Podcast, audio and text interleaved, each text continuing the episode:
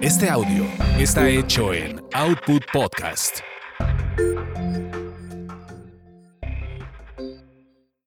Es lo que hay. Evoluciona. Evoluciona. Y surge Siempre hay más. de Ludorantes y Dalila Polanco. Ellas hablan de todo y sin censura, para hacer de nuestro mundo un mejor lugar para vivir y no solo sobrevivir. Porque siempre hay más.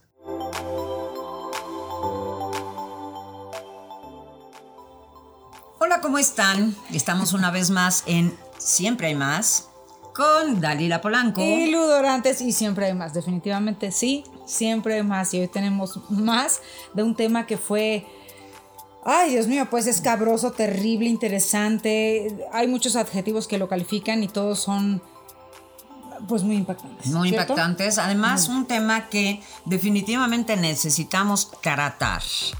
Tal cual. Te necesitamos informar. Y justamente en esta época de pandemia, también es muy, muy importante porque se ha acrecentado, desgraciadamente, por el tema de la economía. Entonces, tenemos, de hecho, nos han pedido mucho que sigamos hablando de este tema. Entonces, también por eso, además de que definitivamente tenemos una obligación de informar en este tema. Una vez más, podemos contar con la, la este, maravillosa presencia de una mujer increíble, una activista impresionante, eh, que tiene una carrera que me imagino que en cuanto diga su nombre todo el mundo sabrá de quién estamos hablando, y viene a apoyarnos una vez más con este tema de la trata De personas. de personas. Trata de personas, pero en esta, en esta ocasión vamos a hablar de padrotes y explotación. Porque trata de personas resultó ser un tema que tenía muchas aristas y no podíamos Muchísimas. cubrirlas todas en un solo En un programa. solo, sí, claro. Entonces, por eso nos permitimos. Este es el tercer programa que vamos a hablar de trata de personas, pero en esta ocasión vamos a hablar es- específicamente de padrotes y de explotación.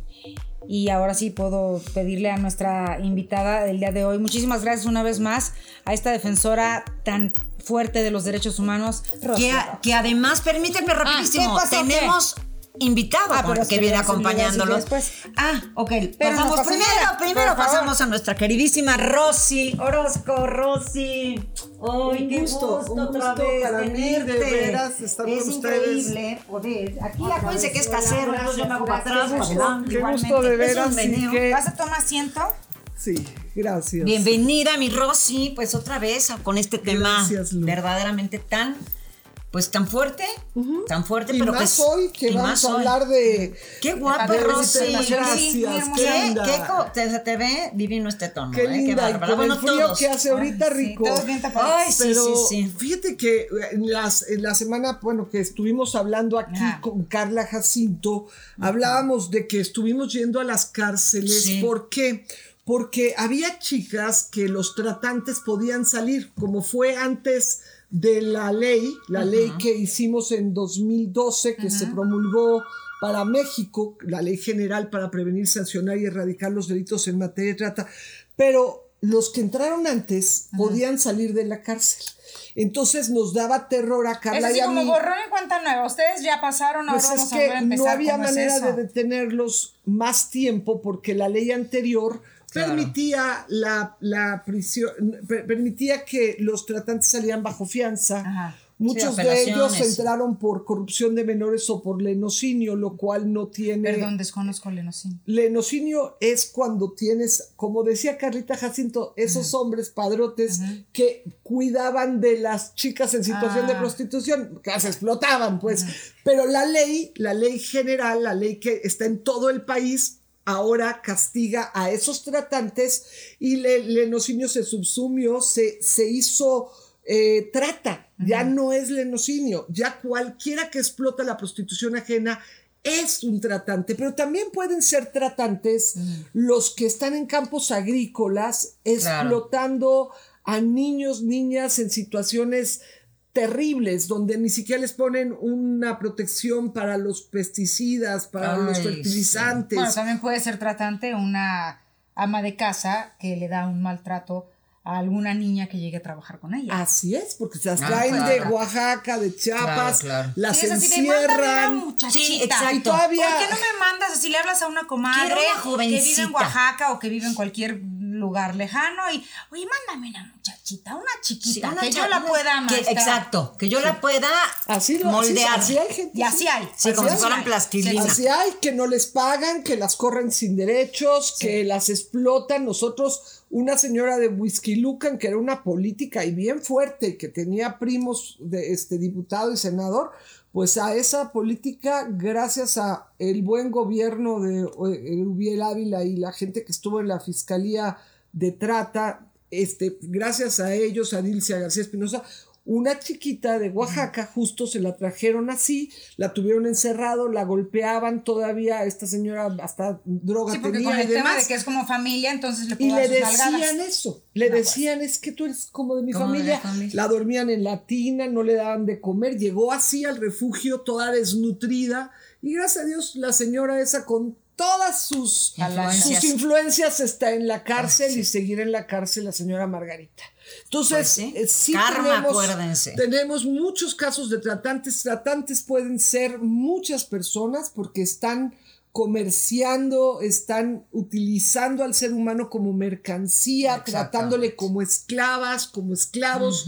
Y pues también nosotros, Carla y yo, nos dimos a la tarea de ir a las cárceles y hablamos con 17 tratantes. Porque Que queríamos tratantes, para los que nos oyen, explotadores, son, son padrotes. padrotes, y eh, nos tocó conocer a uno muy famoso que me dio mucho miedo cuando fui, la verdad. Eh, le decían el oso Méndez y conocimos a cinco víctimas. José eh, se llamaba este, Noé Quetzal Méndez Guzmán. Y cuando fui, le pedí a uno de los directores que me acompañara, tenía yo mucho miedo, la verdad, porque te imaginas el oso no. Méndez, además oso. ese, eh, conocimos a las cinco víctimas, había matado al papá de una de ellas, era un cuate muy sanguinario, yo conocí un caso de un boxeador de, de allá de Tlaxcala, que el oso Méndez le dio un balazo en la pierna y al papá lo mató. Entonces, bueno, pues cuando, cuando yo iba a ir a hablar con el, eh, con Pero el ¿cuál era el oso, objetivo de hablar con ellos? convencerlos de que De ya que no se ya no. dedicaran a esto. Porque desde la cárcel seguían moviendo sus cosas. Claro, el oso Méndez seguía vi- moviendo gente y era de los más poderosos. Había hasta una canción, un corrido del oso Méndez. Wow. Entonces, cuando yo voy a ir, además, fíjate cómo son a veces nuestros temores tan, tan inciertos y tan tontos. Irracionales. Irracionales. Yo le tenía mucho miedo. Y no lo vas a creer. Cuando fui a la cárcel, que pedí que me acompañaran y todo, ¿qué te imaginas del oso Méndez? Sí, un oso. Yo me imagino un oso, un señor chingaderota. gigante. Un chingaderota. Bueno, era literalmente un enano. Literal enano. O era sea, un osito panda. Un- o sea, era, era una gente pequeña. una gente muy pequeña. Ok. Y yo le tenía tanto miedo. Después me reía de mí misma. Decía, bueno, ¿yo por qué le iba a tener miedo si ya estaba encerrado? Pues porque era- sabías que sí, esa persona, sí, fue una maldad muy grande. pudo hacer todo lo que ah, pudo hacer. No, y te voy a decir una cosa, no pude convencerlo, no hubo manera, no, No. no me escuchaba, no... Llegó un momento en que la persona que iba conmigo me dijo, está a punto de agredirla. Y sí, sí creo que me hubiera Que llegado a esto, agredir. sí, Eh, eso fue cuando, cuando fue el último que fui a ver, el 17 ¿Cuál es, o sea, perdón que te interrumpa, pero quiero saber cómo te aproximabas a ellos y cuál era, o sea, qué, qué les ¿Qué les decías? decías. Mira, Claro, me ayudaba gente dentro de los reclusorios que se dedica a tratar de hablarles de Dios, se dedica a hacer una Tratarles una labor corrección espiritual. maravillosa espiritualmente. Y entonces, el primero que fui a ver estuvo tan chistoso, se llama Roberto, y cuando voy a verlo a él, él me ve, no sabía que yo era la que le había dicho un pastor, le dijo que por favor me escuchara, y no le dijo que era Rocío Orozco, pero él me ve de lejos. Y entonces cuando me ve de lejos se echa a correr. Yo que iba temblando de miedo, el que se echa a correr es él. O sea, y va, va este Alejandro se llamaba y fue y lo convence que por favor se siente y me escuche. Entonces llega todo enojado Roberto. Usted es Rocío Orozco, ¿sí? Y usted escribió un libro. No, hombre, yo no escribí un libro de ti, escribí un pedacito de una hoja nada más para mencionar lo malo que eras, ¿no?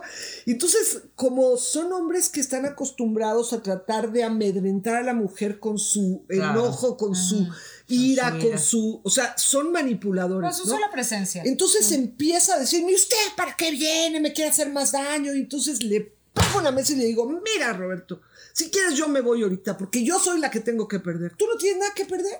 Si no quieres, yo me voy, ¿no? Pero pues yo no le voy a tener miedo a este fulano, ¿no? Dale, bajó tres rayos y ya empezamos a hablar. Y de ahí tres años, tres años estuve yéndolo a visitar por lo menos cada dos semanas y así él fue presentándome a otras personas y pude hablar con 17 y la verdad es que hoy él es un hombre del que me siento orgullosa de Roberto, salió, fue el primero que salió y hoy se dedica al bien, de hecho hoy hace mascarillas, fíjate, hoy hace... hoy hasta este, salva hoy gente. hasta salva gente, ha ayudado, ayudó a una chica arriesgando su vida para que la ayudáramos allá en, en donde, de donde es él.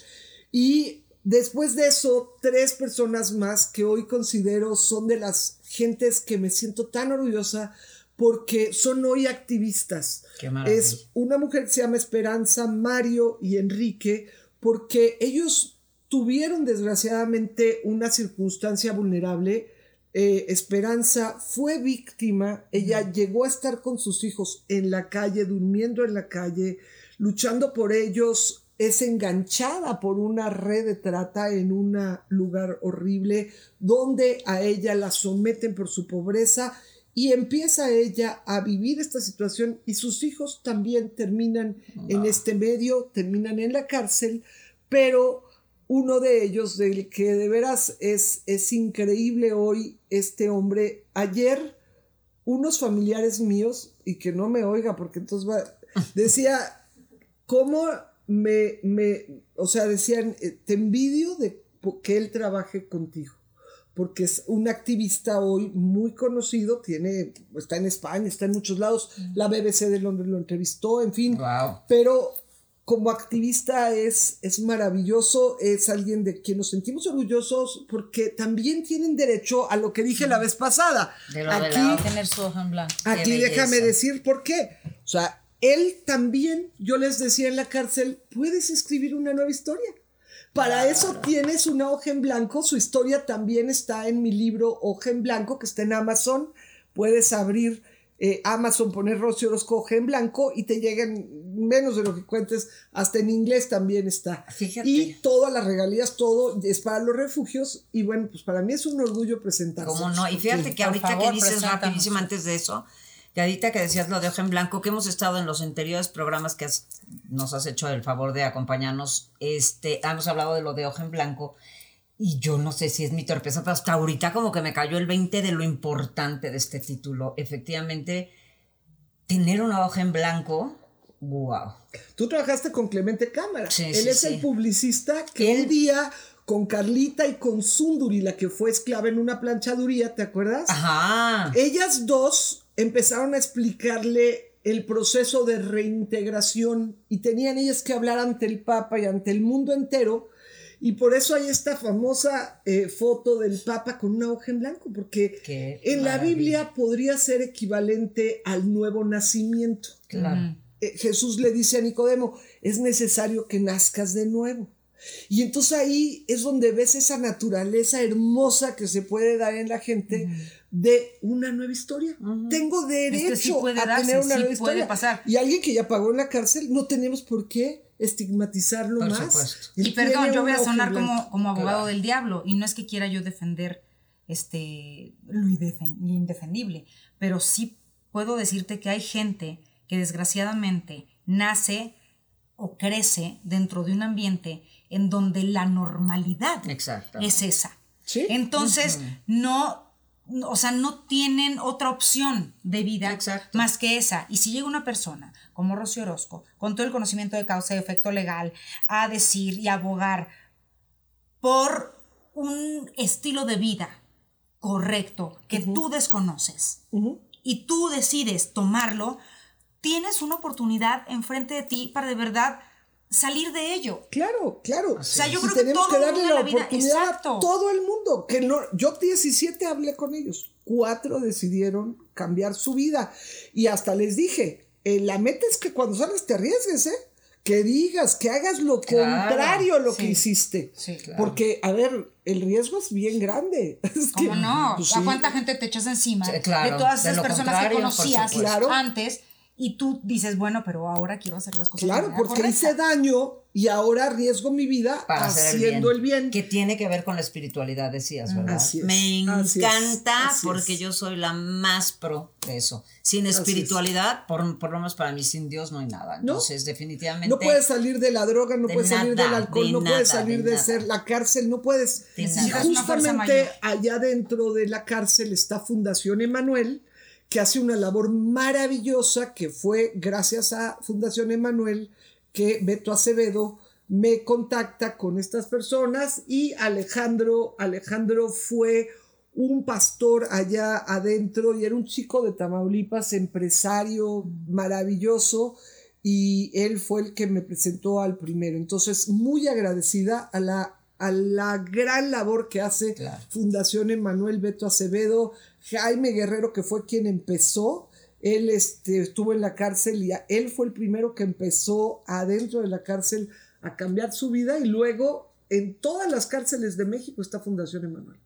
Nosotros apoyamos económicamente también a Fundación Emanuel. Hoy en la mañana mi marido me decía, no, claro que seguimos dando a Fundación Emanuel porque es, es una labor de todo el mundo, no solamente poner a una persona que está haciendo daño fuera de la sociedad un rato, pero es nuestro deber a los que no hemos caído en la cárcel no sentirnos que somos mejores. No. Por jamás. nada del mundo, solo tuvimos más oportunidades y los que estamos afuera tenemos la gran responsabilidad de visitar a los que están en la cárcel y ayudarlos, aunque sea económicamente a Fundación Emanuel. 100%. Ahorita das los datos para... Claro, con mucho gusto. Que es importantísimo porque yo creo que ahorita, después de estos programas, va a haber mucha gente que va a sentir hasta esa necesidad, ¿no? Entonces, ahorita nos das Claro que sí. esos datos y, bueno, pues Preséntanos, vamos a Enrique, presentar a esta persona que también hoy nos honra con su, con su, con su visita a este programa y pues nada más chingón que tener a una persona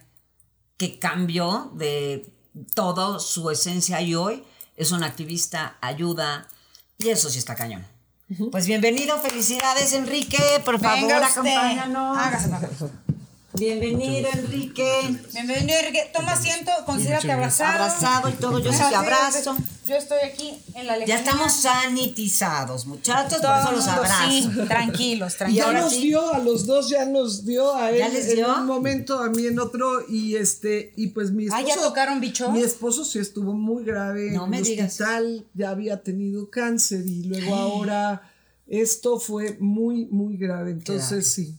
Bueno, bendito Dios, ya está bien, ¿no? Pues qué bueno que Dios y también que bien y ustedes. que nos lo pueden contar. Y que nos Claro. lo pueden contar, por supuesto. Y bueno, Enrique, Bienvenido. preséntate si nos haces tú el favor, porque mejor presentación que la tuya misma, yo creo que no habrá. ¿Quién es Enrique? Mi nombre es Enrique Garfias. eh, bueno, hoy soy activista en contra de la trata de personas. eh, antes del 2003 éramos, bueno, junto con parte de mi familia fuimos tratantes de personas. Ok. Todo, ¿Tu familia involucra a qué personas? ¿Tu mamá, tu papá, tus hermanos o qué es? Eh, eran, habían, bueno, de mi familia, mi mamá directamente, mi mamá, mi hermano el mayor, yo, uno de mis hermanos menores y eh, algunas amistades que tuvimos en las casas donde rentábamos y una, bueno, una, una amistad varón y una amistad mujer, que Oye. fue víctima y después víctima. Y obviamente, como de lo que comentaba ahorita Dalila, es que naces como en un poco en ese entorno, me imagino, y ya lo ves como normal. Platícanos desde esta parte de tu experiencia. Bueno, bueno, eh, eh, realmente nosotros crecimos en un ambiente en la que íbamos a ver a mi mamá de repente salir del cabaret donde ella había ingresado y la veíamos salir eh, de repente alcoholizada, en algunas ocasiones drogada y así llegaba a la casa. Entonces veíamos todo lo que pasaba en casa. La gente que de repente llegaba a mi mamá a llevar, eh, amigos, bueno, hombres y mujeres, de repente decía, ellos son tus tíos, los hombres, y ellas son tus tías. Nos los presentaba como tíos y veíamos todo normal, el alcohol, las Claro, drogas y el Y sexo. familiar. Ah, y el sexo. sí. O sea, había, ahí era como un poco, este, vaya abierto, era como muy, ay, se me fue la palabra, este, pro- promiscuo el tema. Sí, prácticamente. Ok, ok.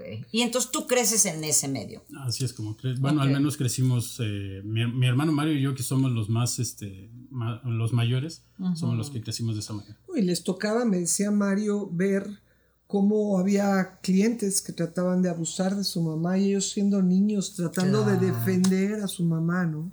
Una cosa muy triste y que les toca vivir como, como nunca debió haber pasado, ¿no? Por supuesto. Sí. ¿Sí? No, y déjame decirte que además, mira, yo te estoy platicando el lado eh, eh, humano de esto, pero ellos nunca se han tratado de justificar en lo que hicieron. Eso es lo que más me ha gustado Claro. cuando han, como activista, Muchas gracias. pues de- dicho, bueno, o sea, teníamos que estar en la cárcel, ¿no? pero porque no hay justificación, aun cuando crezcas en eso es un delito y nada te justifica el hacer daño, ¿no? Porque si ellos hacen lo que hacen hoy de ayudar, este, también su mamá, y lo hacen porque están convencidos de hoy hacer lo contrario, de, de reparar el daño realmente. ¿no? Claro. Yo quiero hacer una pregunta. Después de cuánto tiempo de, de estar en la trata de personas, ¿cuántos años estuviste ahí? Eh, bueno, eh, yo realmente estuve poco. eh, fueron Antes de ingresar a la cárcel. antes de ingresar a la cárcel desde los 18 a los 23 años. Eh, mi hermano Mario desde los 14 años.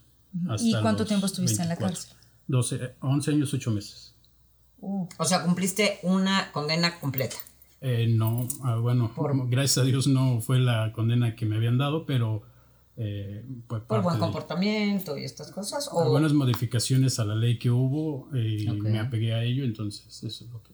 ¿Y en qué momento conoces Es a que Rosy? nunca, nunca fue ley de trata. Él no entró Ah, por trata, no existía la ley. Si hubiera entrado por la ley de trata, hoy estaría hay- en la no cárcel. habría No hay manera. manera. Hoy en día no sale. Pero ¿Tú a él lo conociste en la cárcel? sí, lo conocí en la Sí, cárcel. es, es, es uno de los cuatro personas Sí. que decías. Pero Sí, vamos, sí, o sea, ¿verdad? lo Sí, sí, sí, lo- sí. a Ahí lo Ah, sí, claro. Tú sí, lo conoces. Sí, sí, sí, sí. O sea, a ti te hablaron de él y ahí, ahí Sí. te lo presentaron, ¿verdad? Sí, claro. Alejandro Ok. Treviño, Sí. que era el pastor allá, Sí, sí, es y verdad. este Beto Acevedo, que también pues es el que lleva Fundación Emanuel. Y ellos fueron los que te ayudaron, ¿verdad? Sí. De hecho, eh, bueno, los delitos por los que nosotros ingresamos no era trata, no existía la trata de personas hasta después del 2010. Eh, en ese entonces nosotros eh, fuimos detenidos y nos acusaron por secuestro, violación, tentativa de corrupción, corrupción de menores, asociación delictuosa y lenocinio. Uf. Y nada más Dios. nos quedamos con tres de los seis delitos, que era lenocinio, corrupción de menores y asociación delictuosa. Y Oye, y dime una cosa, ¿te puedo preguntar cualquier cosa?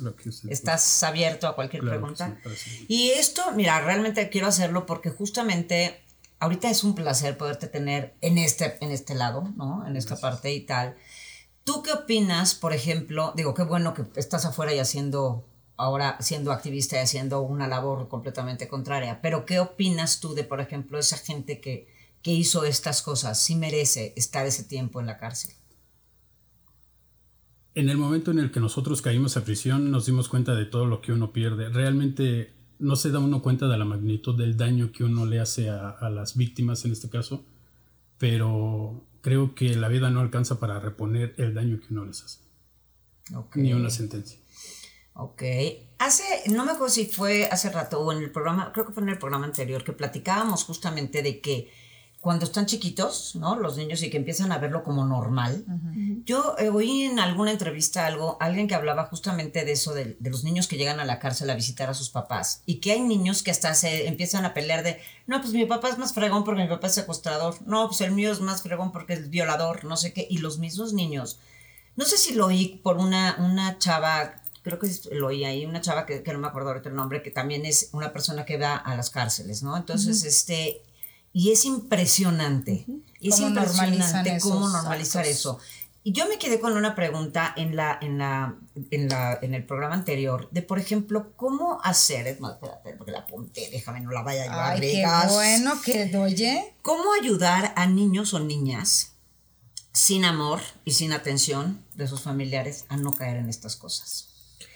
¿No?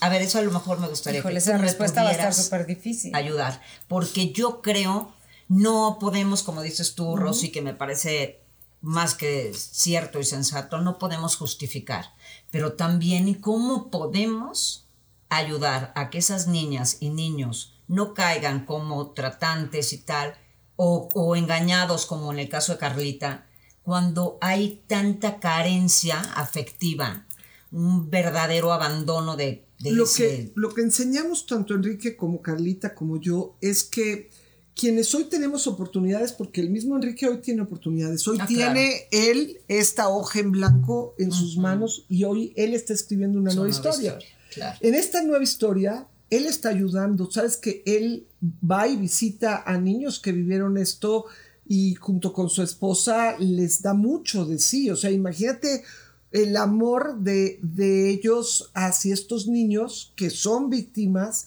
y que hoy pueden aprender mucho de Enrique Claro. y de cómo puede cambiar.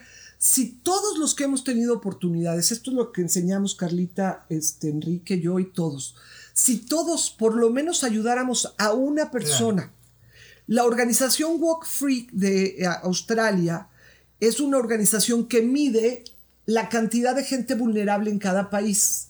En México, más de la mitad son vulnerables, 57% pueden caer en la trata. ¿Qué pasaría si el otro mitad de la población que hemos tenido oportunidades en la vida, que yo tengo un marido maravilloso, unos padres increíbles, yo no soy mejor, yo no tengo, me siento a veces hasta mal porque dices, híjole, sí, sí. yo nací en esta familia, Enrique nació en esta, pero ninguno de los dos escogimos. Exactamente. Entonces, Pero si elegimos, ahora con esta Sí, hoja en blanco tu vida. puedo ayudar a una persona. Que Enrique ayude a estos niños para que no vayan a hacer daño.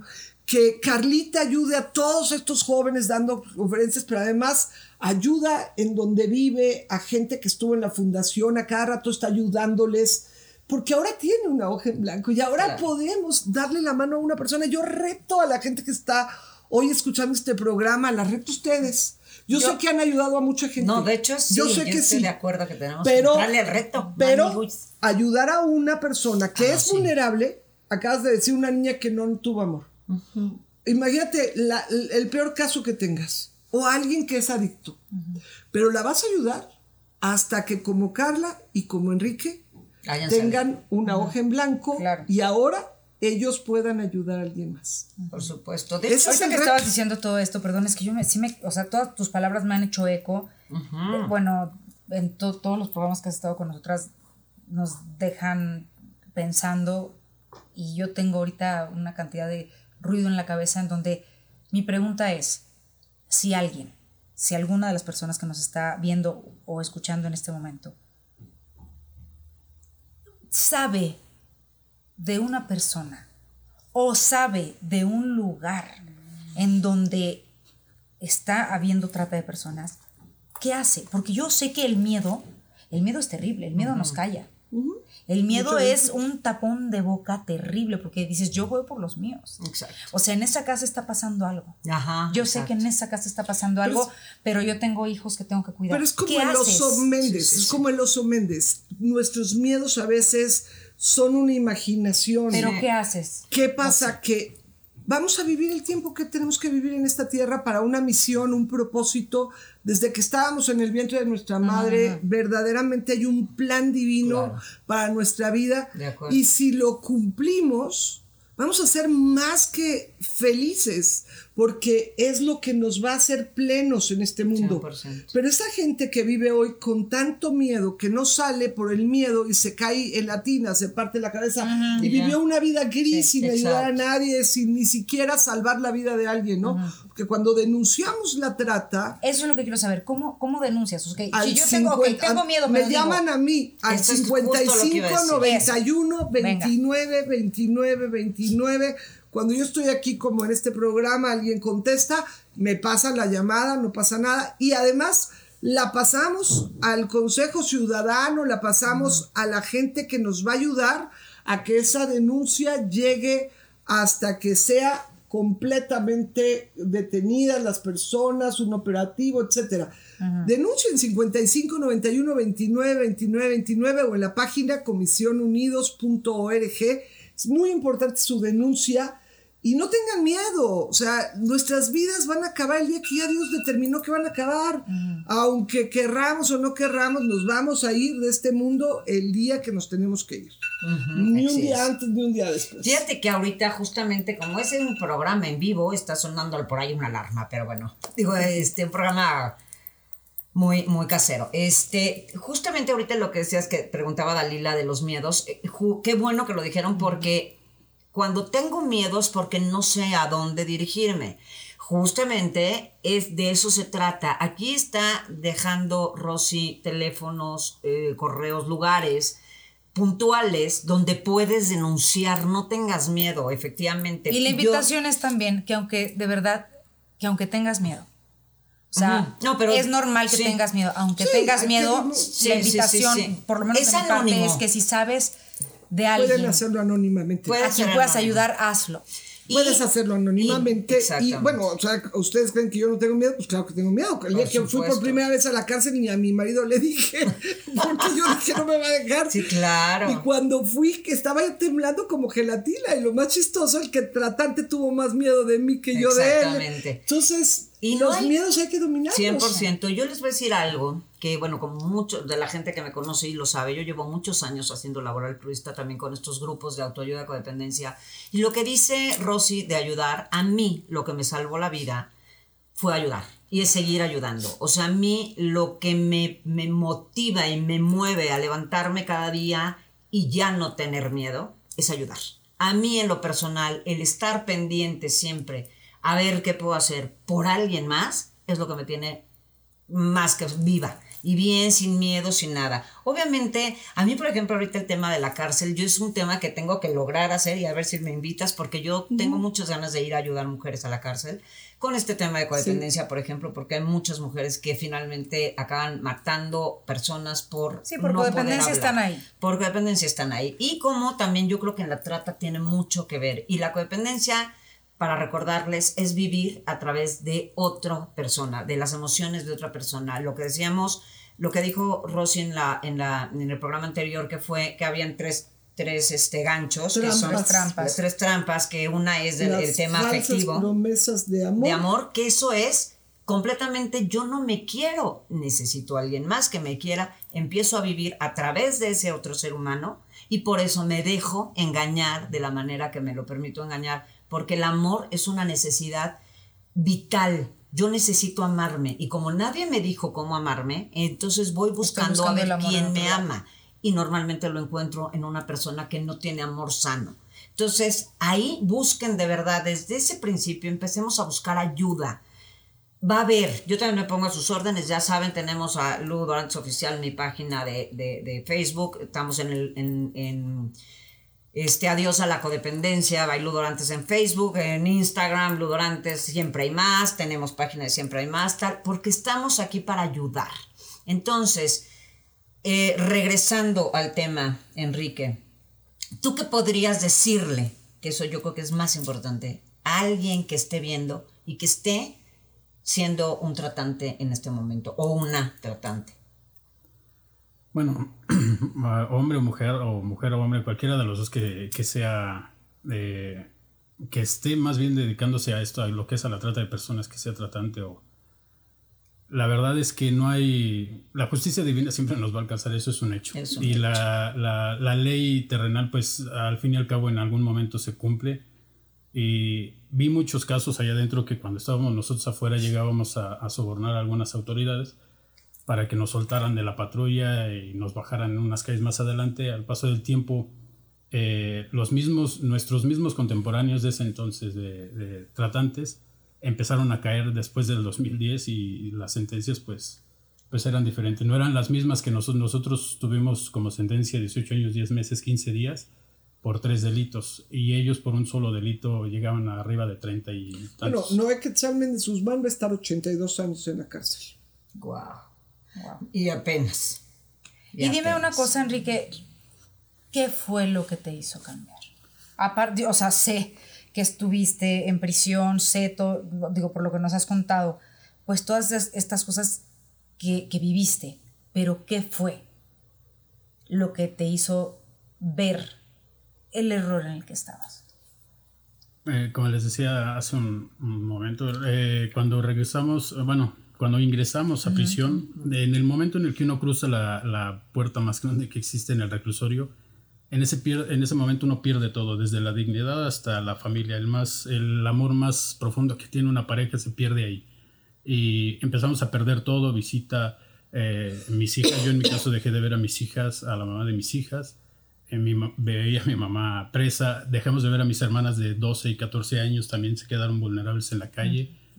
Eh, todo, o sea, todo, todo lo perdimos, se nos cayó todo y nos creíamos intocables y cuando caímos a, a, prisión nos dimos cuenta de que no hay, no hay este... Nadie intocable. Exactamente, dice un dicho que a todo santo le llega su, su día, entonces eh, nosotros al, al, pasar el tiempo, después de cinco años, dentro de prisión empezamos a ver eh, que realmente lo que nosotros estábamos haciendo y que habíamos hecho no era correcto.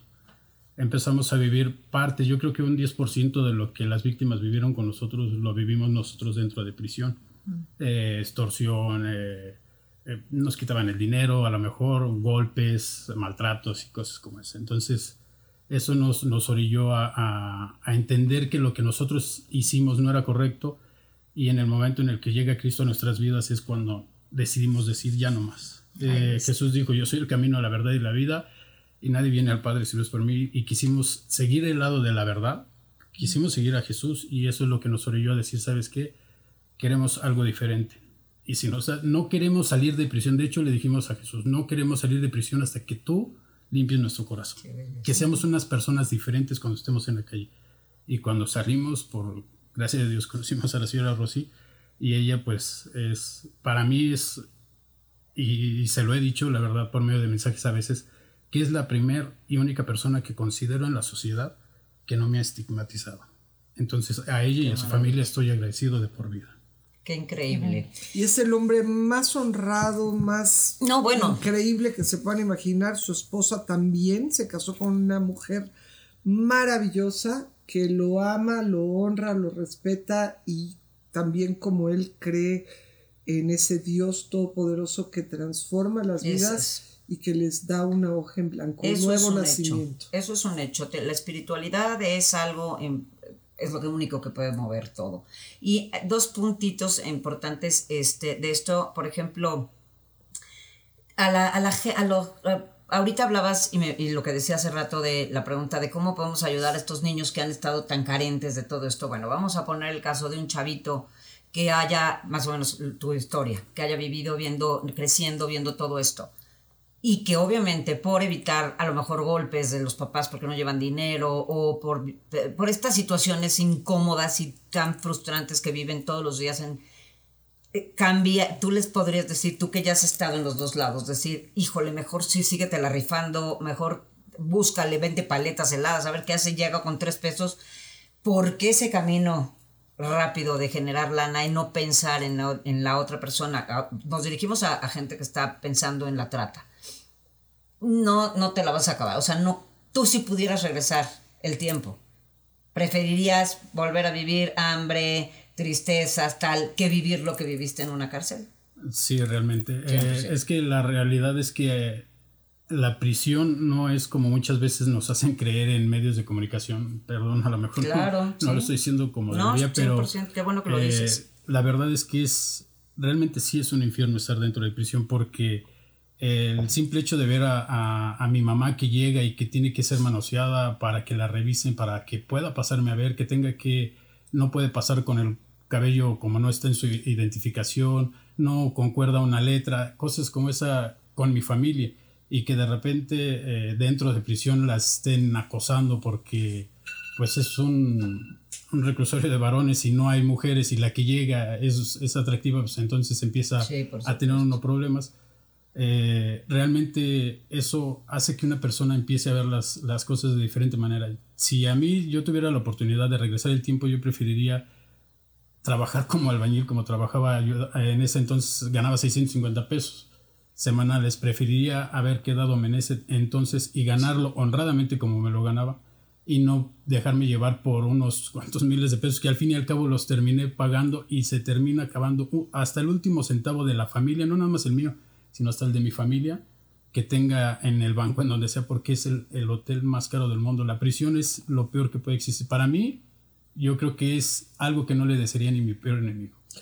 Algo muy importante que el reporte de la ONU que estábamos comentando en otros programas que acaba de salir, habla de que de los peores tratantes también es la industria de la construcción. A ver, pagar 650 pesos a la semana cuando además muchos de los albañiles no les ponen protección, están en un tercer piso cuando tienen familia, cuando les están pagando tan poco, arriesgando la vida en una condición infrahumana, son como esclavos también. Entonces, pues ojo, hay en la minería, en la pesca, en la agricultura y a lo mejor esos dueños de constructoras no están en la cárcel y no los vemos como tratantes como vemos eh, en el caso de Enrique, pero igual merecen igualmente un castigo ante la ley quienes están haciendo eh, de, de, seres humanos como si fueran esclavos y tratándolos en esta situación. Y fíjate que un punto bien importante porque lo acabo de vivir y a mí se me ocurrió hacer un poco de algo. Ahorita en la pandemia pues no tenía yo nada que hacer, ¿verdad, Dalila? Y me puse a arreglar mi casa, que dice Dalila, que cada que venía decía, ¿ahora qué hizo? Entonces ves que estaban arreglando afuera, dice que seguro yo mandé a arreglar la calle porque ya no tenía nada que hacer. Entonces contraté a un señor que yo conocía como contratista y, y, venía y dejaba a los albañiles.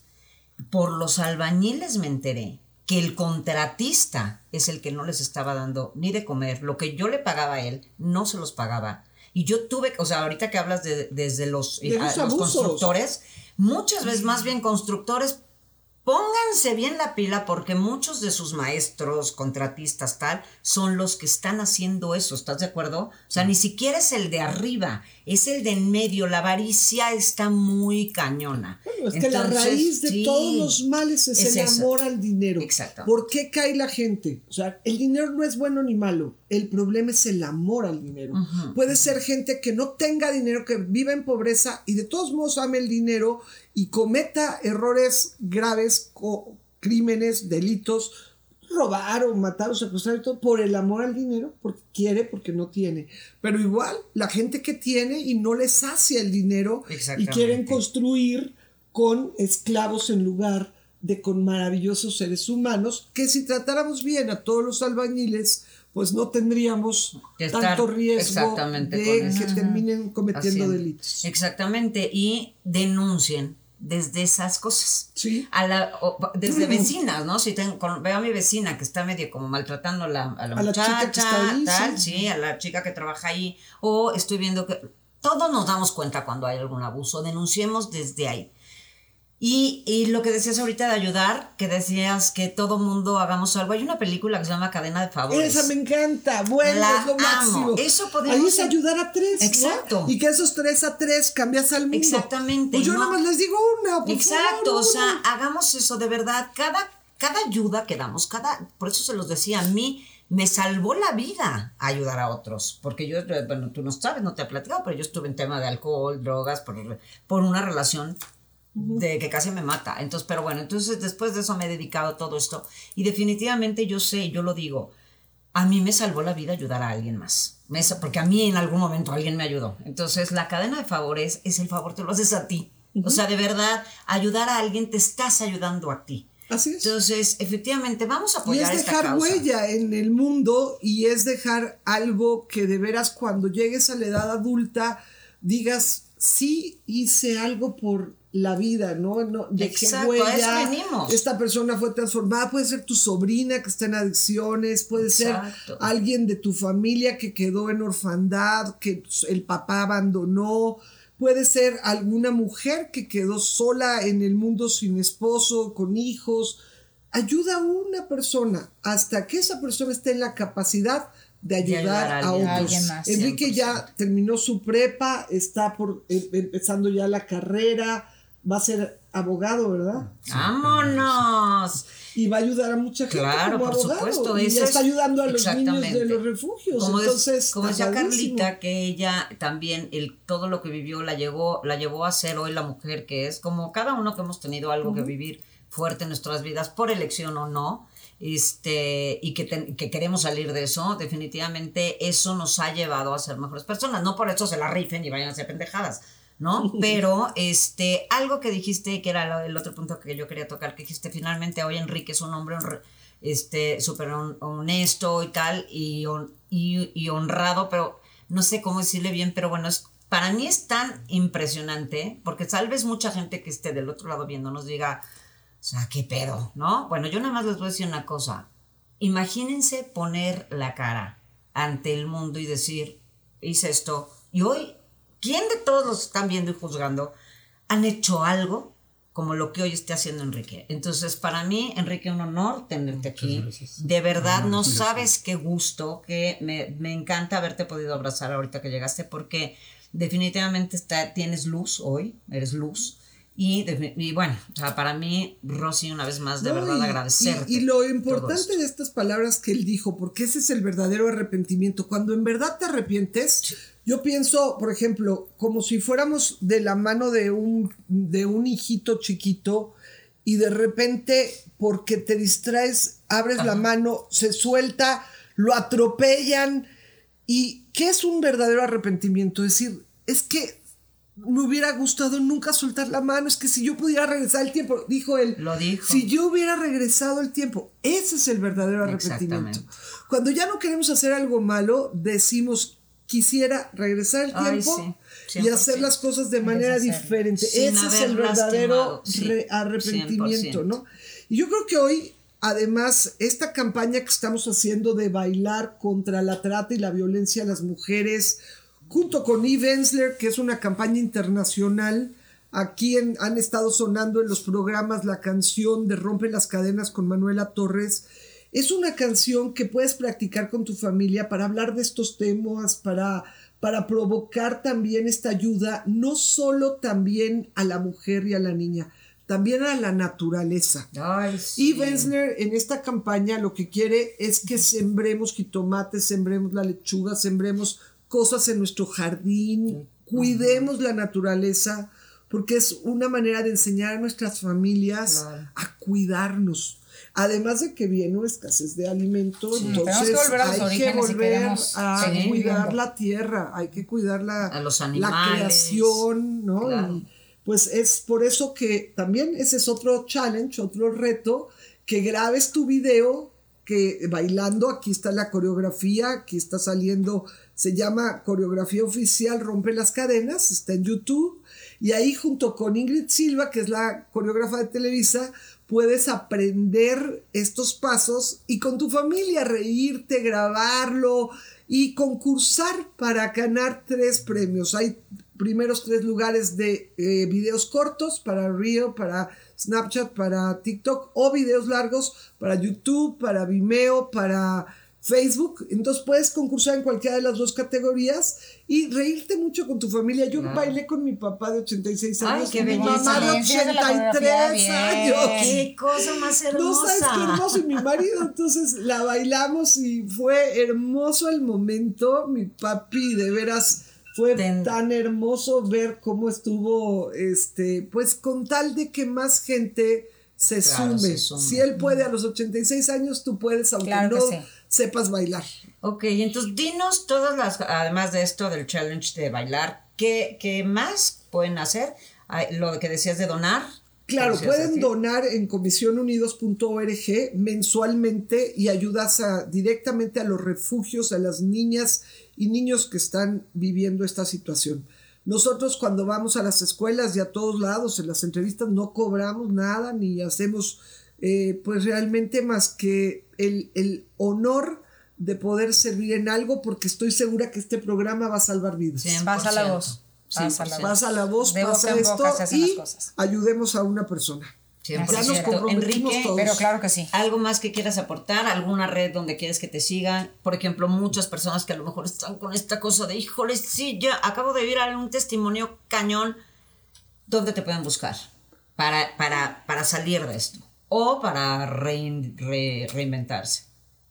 Bueno, eh, realmente no, no, no me acuerdo mi red de, Bueno, no te preocupes. de Twitter, pero sigo a la señora. Te puede, Comisión, que te sí. pueden buscar por medio de los... sí, teléfono, Rosy está teléfono trabajando con ella. 55 91 29 29 29, ahí es donde puedes denunciar y también pues como es un teléfono que nosotros estamos Este, pues ahora sí que pagando, pues es un teléfono donde pueden dejarle un recado también. Ok. Claro que sí. De verdad yo quiero decirles muchas gracias. Hijo, o sea, sí. no, es- No hay estoy palabras. muda, mira que callarme a mí es difícil y he permanecido muy en silencio, pero porque Sí. toda la información que estoy recibiendo, aparte de que me simbra, quiero que no se me olvide.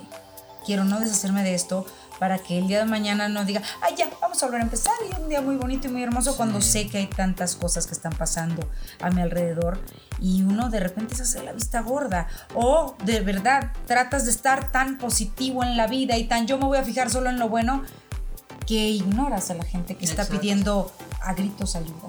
Entonces, quiero decirles a ustedes gracias por esta oportunidad que me dieron de, linda, de Dalila. conocerles, de escuchar su historia, de, de escuchar tu testimonio. De verdad, ojalá que mucha gente como tú sea tocada de esa manera Claro. para que se haga mucha gente de bien.